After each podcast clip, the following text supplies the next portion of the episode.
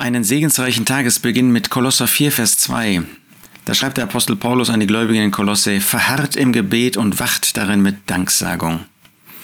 Wie nötig haben wir das Gebet. Das Gebet, das beweist, dass wir uns von Gott abhängig fühlen. Das Gebet, das zeigt, dass wir nichts in eigener Kraft tun können. Ist das wirklich unser Bewusstsein? Junge Christen denken, dass sie Bäume ausreißen können und vielleicht können sie das auch. Aber sie können es doch letztlich nur dadurch, dass Gott ihnen Kraft gibt, dass Gott dir Kraft gibt.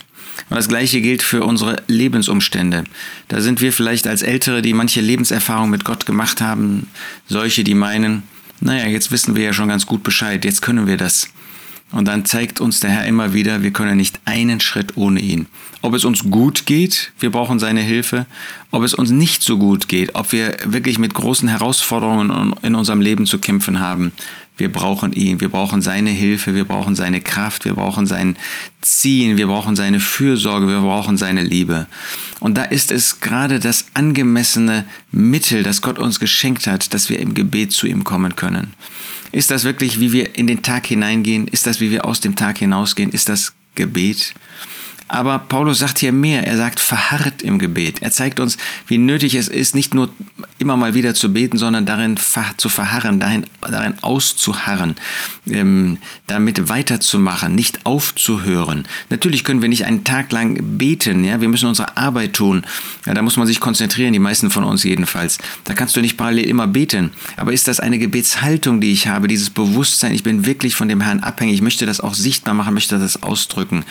Suchen wir beständig, suchen wir immer wieder das Gebet mit dem Herrn, suchen wir das Gespräch mit dem Herrn um von ihm Weisung zu erf erfahren, zu erhalten, um von ihm geführt zu werden und wach darin mit Danksagung.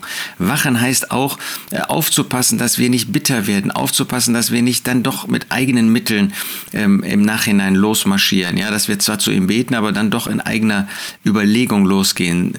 Ähm, aber auch, dass der Feind nicht hineinkommen kann, sondern wachsam zu sein, dass das Fleisch nicht wirksam wird in unserem Leben. Und das Ganze mit Danksagung. Wie viel Anlass haben wir Gott zu danken? Ist das wirklich, dass wir ein Gebet haben, nicht nur mit einer Formel und wir danken dir, sondern dass das wirklich unsere Haltung ist, dass wir so viel Grund haben zu danken, auch im Blick auf die Lebensumstände, auch im Blick auf die Umstände, für die wir bitten. Verharrt im Gebet und wacht darin mit Danksagung. Ein wunderbarer Anstoß für heute und die vor uns liegende Zeit.